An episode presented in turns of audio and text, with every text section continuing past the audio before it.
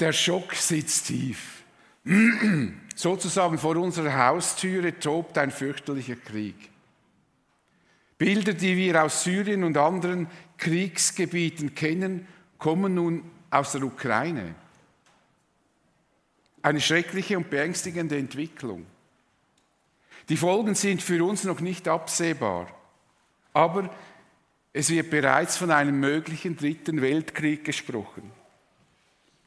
Dieser Krieg in der Ukraine betrifft uns in besonderer Weise, weil er in Europa stattfindet. Die Kriege in Irak, in Afghanistan, Syrien und so weiter waren und sind fürchterlich, grauenhaft, aber wir waren davon nicht so direkt betroffen. Es war immer alles weit weg. Hat mit uns so weit nichts zu tun, außer man hat ein bisschen Angst, dass der Ölpreis schwanken könnte. Aber jetzt müssen wir befürchten, dass wir in diesen Krieg mit einbezogen werden. Es braucht nicht mehr viel, bis Europa in die Luft fliegt. Erst haben wir die Pandemie einigermaßen hinter uns gelassen und jetzt könnte uns eine wesentlich schlimmere Zeit bevorstehen. Wir wissen nicht, was kommen wird und das kann uns in uns Ängste auslösen. Viele Menschen sind erstaunt darüber, dass ein solcher Krieg im 21. Jahrhundert in Europa noch möglich ist. Wir waren alle so sicher, dass alle dachten, man kann alles abrüsten. Die Menschen sind so gut geworden in Europa, dass das nie passieren wird. Doch die Menschen des ersten Jahrhunderts sind nicht schlechter und besser als die Menschen des 21. Jahrhunderts. Das müsste uns die Geschichte schon lange gelehrt haben. Selbst Jesus sagte, ihr werdet von Kriegen hören, ihr werdet hören, dass Kriegsgefahr droht. Seit ich lebe, höre ich immer von Kriegen. Es gibt kein Jahr in meinem Leben, gut, als Säugling wusste ich es noch nicht, aber wenn man das zurück, es gibt kein Jahr, in dem nicht irgendwo ein Krieg war. Und nach dem Zweiten Weltkrieg hat man die UNO gegründet, weil man wollte endlich einmal diesen Weltfrieden herstellen. Und die Kriege gingen weiter. Meine Eltern und einige ältere Geschwister, die hier sitzen, die haben den Zweiten Weltkrieg erlebt. Die haben erlebt, wie, wie die Lebensmittel rationiert wurden, wie man Äcker auf, in, der Stadt drin Äcker gemacht hat, um Kartoffeln anzupflanzen. Nicht nur in der Ukraine sehen wir, wie Menschen unter Ambitionen von Despoten leiden müssen. Das können wir weltweit beobachten, leider. Und je turbulenter und schwieriger unsere Welt und unser Leben wird, je ungewisser unsere Zukunft aussieht, desto wichtiger ist, dass wir bei unserem Gott Geborgenheit und Frieden finden. Damit wir bei Gott Frieden und Geborgenheit finden, müssen wir ihn gut kennen. Wir müssen wissen, dass wir uns hundertprozentig auf ihn verlassen können, egal, egal was passieren wird. Johannes zeigt uns in seinem Brief einen wichtigen Aspekt des Wesens Gottes, des Schöpfers des Himmels und der Erde. Nachdem Johannes erklärte, das haben wir in den ersten beiden Predigten dieser Reihe angeschaut, dass er das Wort des Lebens Jesus mit eigenen Augen sah, hörte, mit ihm sprach und ihn sogar berühren konnte, spricht er nun über Gott, den Vater. Er schreibt, die Botschaft, die wir von Jesus Christus empfangen haben und die wir euch weitergeben, lautet, Gott ist Licht. Bei ihm gibt es nicht die geringste Spur von Finsternis. Wenn wir behaupten, mit Gott verbunden zu sein, in Wirklichkeit aber in der Finsternis leben, lügen wir und unser Verhalten steht im Widerspruch zur Wahrheit. Gott ist Licht. Mit Licht verbinden wir etwas Positives, etwas Gutes. Wo Licht ist, wird alles sichtbar, nichts bleibt verborgen. Und Jesus selbst bezeichnet sich als ein Licht, denn er sagt über sich, ich bin das Licht der Welt, wer mir nachfolgt, der wird nicht wandeln in der Finsternis, sondern wird das Licht des Lebens haben. Wer Jesus nachfolgt, wird nicht in der Dunkelheit umherirren, er wird nicht orientierungslos leben, sondern den Sinn und das Ziel des Lebens verstehen. Er lebt auf ein Ziel hin, er kennt den Weg. Auch wenn wir nicht alles verstehen, was rundherum ist, aber wir wissen, wo es hingeht. Doch Johannes spricht hier nicht von Jesus als dem Licht der Welt, obwohl er allen Grund dazu gehabt hätte. Denn einmal sah er Jesus, wie er gewissermaßen erleuchtet wurde. Matthäus berichtet das folgendermaßen. Jesus wurde verklärt vor den Jüngern und sein Angesicht leuchtete wie die Sonne. Und seine Kleider wurden weiß wie das Licht.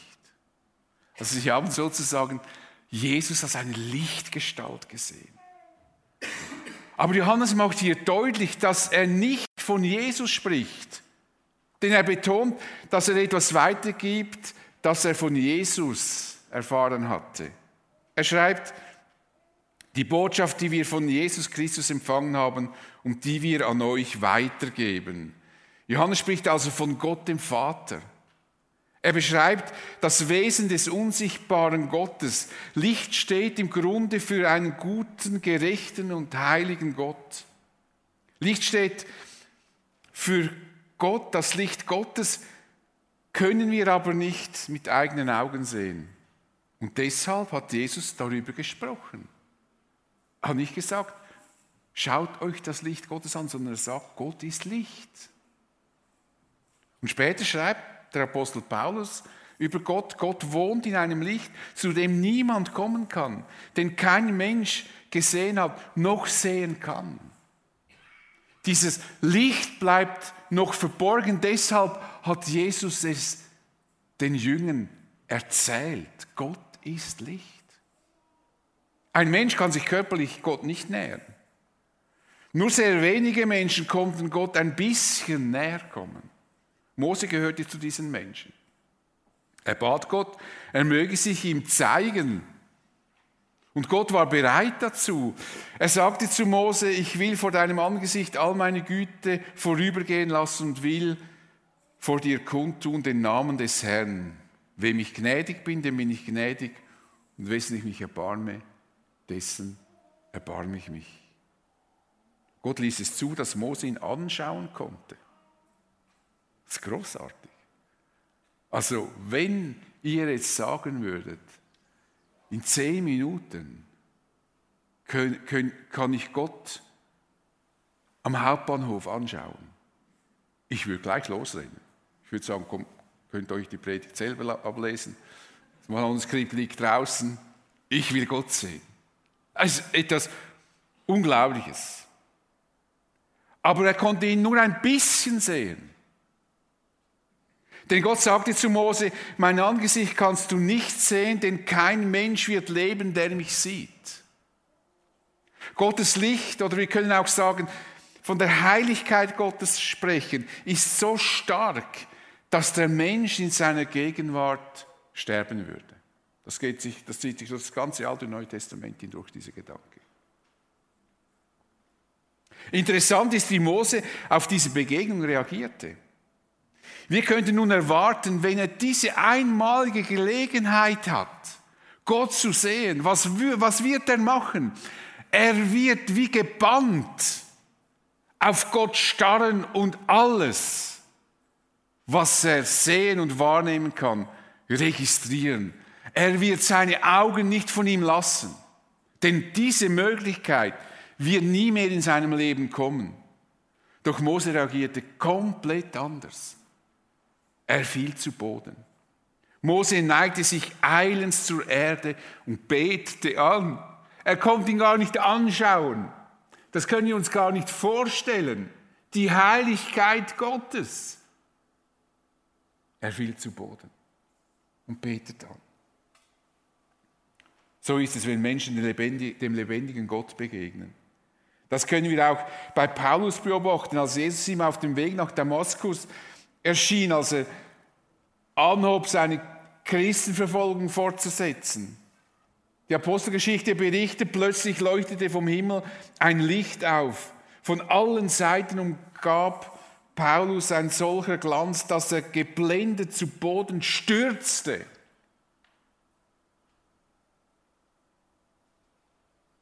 Wir werden uns, wenn wir Gott begegnen, uns vor ihm verneigen. Ganz instinktiv. Wir werden nicht primär entgegenjubeln, das können wir und dürfen wir. Das hat das Volk Israel auch getan, aber wenn wir ihn dann wirklich sehen, dann werden wir uns vor ihm verneigen. Ganz instinktiv. Niemand muss sagen, so, jetzt musst du niederknien oder jetzt musst du, jetzt musst du, jetzt musst du ihn anbeten. Wir werden das instinktiv sofort tun. Sofort. Die Überzeugung, dass Gott Licht ist, war schon damals kein neuer Gedanke bei den Menschen. Praktisch alle Religionen verbinden mit Gott die Vorstellung von Licht. Niemand hätte hier Johannes ernsthaft widersprochen. Aber nicht jede Lichtgestalt ist eine göttliche Gestalt. Darum erwähnt Johannes eine ganz wichtige Sache. In ihm ist absolut keine Finsternis. Reines Licht. Gottes, We Gottes Wesen hat absolut nichts mit Finsternis zu tun. Bei ihm gibt es nichts, nicht zwei Seiten, eine gute und eine böse, eine reine und eine unreine. Gottes Licht vermischt sich nie mit der Finsternis. Und damit macht Johannes einen deutlichen Unterschied zu den damaligen Vorstellungen. Er will darauf hinweisen, dass Lichtgestalten nicht zwangsläufig göttliche Gestalten sind. Paulus schreibt sogar, dass der Teufel als Lichtgestalt in Erscheinung treten kann, den Christen in Korinth, die sich falschen, von falschen Lehrern beeindrucken ließen, schreibt er, selbst der Satan stellt sich als Engel, verstellt sich als Engel des Lichts, tut so, als wäre er Gott. Und so kann auch die finstere Welt, die durch Satan repräsentiert wird, in der Gestalt von Licht in Erscheinung treten. Luzifer, so wird der Teufel in der Bibel auch genannt, bedeutet Lichtträger. Es hatten schon manche Menschen Erscheinungen von faszinierenden Lichtgestalten und waren der Meinung, diese Erscheinungen können nur göttlich sein. Wenn mir jemand erzählt, dass er eine Lichtgestalt gesehen hat, zweifle ich das grundsätzlich nicht an. Die Frage ist nur, was das für eine ist. Diese Vorstellung des Teufels als schwarze Gestalt mit roten Hörnern die in der Kunst oft verwendet wird und in Darstellungen und auch an Fasnacht. Ähm, diese Vorstellung verblendet viele Menschen, das wirklich Böse, Abscheuliche und Falsche zu erkennen. Der Teufel kann als wunderschöne Lichtgestalt freundlich in Erscheinung treten. Die größten Verbrecher in der Menschheitsgeschichte können sehr freundlich sein. Dann sagen wir, das hätten wir auch nicht gedacht. Johannes will klarstellen, Gott kann unmöglich etwas mit der Finsternis zu tun haben. Das Licht des Luzifers ist eben kein reines Licht, es ist ein Blendwerk. Doch Gottes Licht ist absolut rein, keine Finsternis vermindert dieses Licht. Gott ist durch und durch und durch gut heilig und gerecht. Jede Vorstellung, dass Gott in sich Licht und Finsternis vereinigt, im Sinne von, wo Licht ist, ist auch Schatten, ist falsch. Menschliche Religionen und Weltanschauungen haben immer wieder versucht, auf alles, auch alles Dunkel, das wir in der Welt finden, das auf Gott zurückzuführen. Dann standen entweder gute oder böse, lichte oder dunkle Götter einander gegenüber. Wie gut ist es doch, dass wir einen Gott, einem Gott vertrauen, der uns nicht plötzlich mit einer bösen Überraschung entgegentritt. Wir können uns auf ihn verlassen und wir können wissen, dass er es gut mit uns meint. Es ist keine Falschheit in ihm. Wenn die ganze Welt sich gegen mich aufbäumen mag, an Gott kann ich mich festklammern und er wird mich nicht enttäuschen. Natürlich ist die Kluft zwischen Mensch und Gott sehr groß. Doch Gott hat selbst dafür gesorgt, dass wir mit ihm Gemeinschaft pflegen können. Er hat dafür gesorgt, dass wir mit ihm ständig online sind. Onliner, als wir das mit unseren Smartphones können. Da gibt es keine Empfangslöcher bei Gott, sondern sind wir wirklich online. Dazu kam Jesus auf diese Erde. Paulus schreibt, denn es ist ein Gott und ein Mittler zwischen Gott und den Menschen, nämlich der Mensch, Christus Jesus, der sich selbst gegeben hat für alle zur Erlösung. Jesus wird uns nicht wegstoßen wenn wir seine Nähe suchen. Er wird uns viel mehr mit seinem Vater verbinden. Petrus hatte ein eindrückliches Erlebnis mit Jesus, der mit ihm auf Fischfang war. Und plötzlich realisierte Jesus, als sie diese riesige Fischmenge mit den Netzen hochzogen, realisierte Petrus plötzlich, wer Jesus ist. Plötzlich hatte er eine Ahnung. Es ist nichts geschehen. Jesus wurde nicht erleuchtet, aber innerlich wusste er, das muss Gott sein. Und was tut er? Er fällt vor Jesus nieder und fleht, Herr, geh weg von mir, ich bin ein sündiger Mensch, ich kann nicht in deiner Nähe sein. Geh weg von mir. Ich denke, alle, die im Glauben stehen, kennen solche Momente, wo wir begreifen, wie heilig unser Gott ist. Aber Jesus war geblieben. Und ich gesagt, okay, ja, dann gehe ich halt. Nein, Jesus ist geblieben. Er wollte die Gemeinschaft mit Petrus nicht aufkündigen. Und er sagte ihm, fürchte dich nicht, von nun an wirst du Menschen fangen. Du wirst mit mir unterwegs bleiben. Gott selbst überwand die Kluft zwischen ihm und uns Menschen. Durch seinen Sohn, der am Kreuz für unsere Schuld schlussendlich bezahlte. Und wenn du mit Gott noch nicht online bist, kannst du heute mit ihm Kontakt aufnehmen. Was Paulus den Korinthern geschrieben hat, gilt auch noch bis heute für dich ganz persönlich, wenn Paulus schreibt, nehmt die Versöhnung an, die Gott euch anbietet. Jesus, der ohne jede Sünde war, hat Gott für uns zur Sünde gemacht, damit wir durch die Verbindung mit ihm die Gerechtigkeit bekommen, mit der wir vor Gott bestehen können. Dass wir mit Gott in Verbindung kommen. Das ist das, was wir unter Evangelium verstehen. Gott, der uns seine Arme entgegenstreckt, damit wir uns mit ihm versöhnen können und der Himmel für uns offen steht. Nun, wer behauptet, er würde mit Gott in Gemeinschaft leben, bei dem sollte das sichtbar werden. Johannes meint, wenn wir behaupten, mit Gott verbunden zu sein, in Wirklichkeit aber in der Finsternis leben, lügen wir und unser Verhalten steht im Widerspruch zur Wahrheit. Wenn der christliche Glaube keine Auswirkungen auf unser Leben zeigt, zeigt uns das, dass keine Verbindung zum Vater besteht. In Wahrheit leben solche Menschen in Finsternis. Sie leben ohne Gott.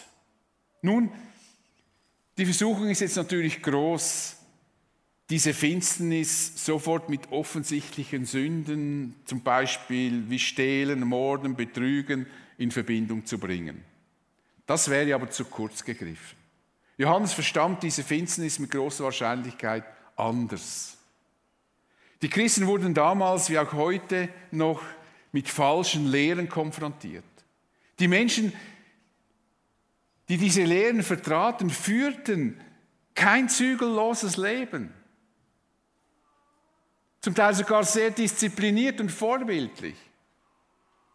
Es wäre also schwierig gewesen, ihnen irgendeine von unseren Sünden, die wir so kurz aus dem Ärmel schütteln können und aufzählen, ihnen das vorzuhalten. Paulus warnte die Christen auch vor solchen Leuten. Und es ist interessant, was er zu diese, wie er diese Leute charakterisiert. Er macht das jetzt etwas direkter als Johannes, wenn er schreibt, lasst euch den Siegespreis von niemandem nehmen, der sich gefällt in falscher Demut und Verehrung der Engel und sich dessen rühmt, was er geschaut hat. Also übersinnliche Erfahrung. Und ist ohne Grund aufgeblasen in seinem fleischlichen Sinn und hält sich nicht an das Haupt, also an Jesus. Von dem her der ganze Leib durch Gelenke und Bänder gestützt und zusammengehalten wird und wächst durch Gottes Wirken.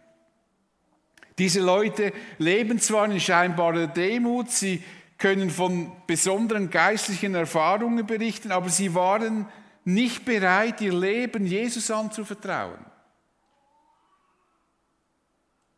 Auch wenn sie ein scheinbar vorbildliches Leben führen, lebten sie in der Finsternis, weil sie Jesus und das, was er für uns getan hat, ablehnten oder einfach missachteten.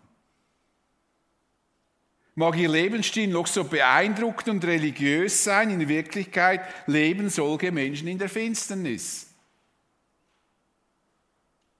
Also hier ist Finsternis nicht primär ein moralischer Begriff, sondern die Frage ist, wo lebe ich, im Licht oder in der Finsternis? Sie meinen, sie würden Gemeinschaft mit, in, mit Gemeinschaft im Gott, in der Gemeinschaft mit Gott leben. Ihre besonderen Erfahrungen geben ihnen eine falsche Sicherheit. Sie haben religiöse Erfahrungen, sie haben Geistgestalten gesehen, sie meinen mit Engeln gesprochen zu haben, das gibt ihnen eine falsche Sicherheit. Wenn sie Jesus nicht als ihren Herrn annehmen, und deshalb werden wir vielleicht auch manchmal als Christen, die an, an der Bibel und, und an Jesus so festhalten, ein bisschen belächelt.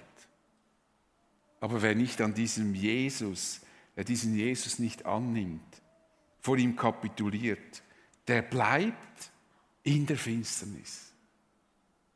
Das kann ein netter Mensch sein, der kann viele soziale Werke aufbauen, das hat überhaupt nichts mit dem zu tun, aber ohne Jesus wird man nicht in dieses Licht kommen, sondern man wird in der Finsternis leben. weil das keine moralische Begrifflichkeit ist. Wir können mit Gott nur dann in einer echten Verbindung sein, wenn wir Jesus nachfolgen. Jesus ist der Einzige, der uns mit Gott, dem Schöpfer, in Verbindung bringen kann. Und Jesus selbst hat dafür gesorgt, dass wir ununterbrochen mit Gott online sein können, ohne Unterbruch. Weil Gott nämlich in uns lebt, durch den Heiligen Geist. Wir sind immer mit ihm in Verbindung. Oder besser gesagt, er ist mit uns in Verbindung. Deshalb leben echte und aufrichtige Christen nicht in der Finsternis. Paulus sagt sogar den Christen in Ephesus, früher gehörtet ihr selbst zur Finsternis, doch jetzt gehört ihr zum Licht, weil ihr dem Herrn, mit dem Herrn verbunden seid. Weil ihr mit dem Herrn verbunden seid. Das ist der Punkt. Nicht, weil ihr gute Menschen sind und nicht, weil ihr viele gute Werke getan habt oder weil ihr jeden Morgen betet und am Sonntag in Gottesdienst geht, sondern weil ihr mit dem Herrn verbunden seid. Ohne Jesus leben wir in der Finsternis. Und deshalb sagt Johannes, wenn wir behaupten, mit Gott verbunden zu sein, in Wirklichkeit aber in der Finsternis leben, lügen wir. Und unser Verhalten steht im Widerspruch zur Wahrheit. Wenn unsere Welt und unsere Zukunft unsicher werden, dann sollten wir uns dessen umso gewisser sein, dass wir mit Gott versöhnt sind und nicht in der Finsternis leben, sondern mit dem lebendigen Gott unterwegs sind. Er wird uns durch alles hindurch ans Ziel bringen. Und je größer die Not werden wird, wir wissen es nicht, ich hoffe es nicht, je mehr sollte uns das in die Arme Gottes treiben. Denn dort finden wir Frieden und Geborgenheit. Dort werden wir zur Ruhe kommen. Und vielleicht ist das etwas, was wir als Wohlstandsgesellschaft, die so sicher und versichert lebt, wieder neu lernen, auch wenn es nicht schlimm, schlimmer kommt, was wir hoffen, dass wir wenigstens das lernen, uns wirklich an Gott zu klammern und unseren Frieden und unsere Geborgenheit immer wieder in ihm zu finden. Das ist das, was uns durchträgt.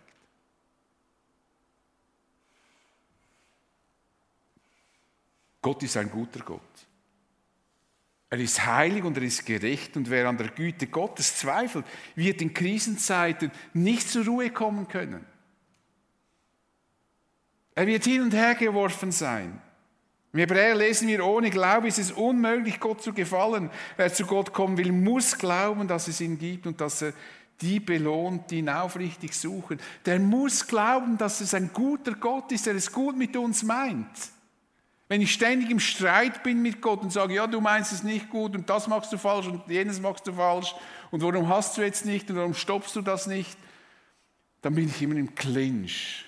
Da werde ich keinen Frieden finden. Aber wenn ich akzeptiere, dass Gott Gott ist, Licht und ihm keine Finsternis und dass es ein guter Gott ist, dann werde ich Ruhe finden bei ihm. Wir leben in einer Welt, die unsicher ist und sie wird unsicher bleiben. Es gibt die Sicherheit und Geborgenheit in dieser, auf dieser Erde nicht, die wir gerne hätten. Das haben wir dann mal in der Herrlichkeit, der neuen Erde, aber hier nicht. Denn diese Erde ist voller Gefahren. Jesus sagte ja, ihr werdet von Kriegen hören, ihr werdet hören, dass Kriegsgefahr droht. Lasst euch dadurch nicht erschrecken. Es muss so kommen, aber das Ende ist es noch nicht. Geborgenheit und Friede finden wir durch das Vertrauen in Jesus. Wir wissen, egal was dieses Leben uns noch an Freude und Leid bringen wird, Gott wird uns ans Ziel bringen. Das kann uns gelassen machen und geborgen in den schwierigsten Situationen. Was er uns versprochen hat, das wird er erfüllen. Und dass Gott uns bereithält, wird diese Welt überdauern. Jesus sagt, Himmel und Erde werden vergehen, aber meine Worte werden nicht vergehen. Das, was ich euch versprochen habe, werde ich halten. Wenn ich gesagt habe, ich bin für eure Schuld am Kreuz gestorben und deshalb werdet ihr in den Himmel kommen, dann werdet ihr in den Himmel kommen. Diese Worte werden nicht vergehen.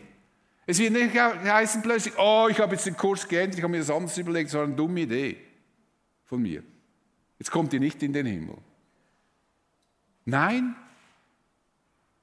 Himmel und Erde werden vergehen, aber meine Worte werden nicht vergehen. Ihr könnt euch auf mich hundertprozentig verlassen. Also vertrauen wir diesem guten Gott, denn Gott ist Licht. Bei ihm gibt es nicht die geringste Spur von Finsternis. Ich bete mit uns. Ja, Vater, wir stehen in einer sehr schwierigen Zeit. Wir, die wir, die meisten von uns, ja, in einem unglaublichen Wohlstand aufgewachsen sind, uns gewohnt sind, dass immer alles auf uns passt und abgestimmt ist, müssen nun befürchten, uns einer Zeit entgegenzukommen, in der es vielleicht unser Leben umgekrempelt wird. Wir wissen es nicht. Und wir hoffen es auch nicht, dass es so kommt. Aber lehre uns, egal wie es kommt, dass wir dir vertrauen, dass wir deine Nähe suchen, dass wir lernen, die Geborgenheit und den Frieden wirklich auch bei dir zu finden, zu begreifen, dass du tatsächlich genug bist. Du bist unser Friede. Und dafür danke ich dir. Und danke, Herr Jesus, dass du für unsere Schuld am Kreuz gestorben bist, dass du überhaupt auf diese Erde gekommen bist, damit wir in den Himmel kommen können. Das ist ein riesengroßes Geschenk, das du jedem Menschen machst, der sich vor dir demütigt und mit dir unterwegs ist. Amen.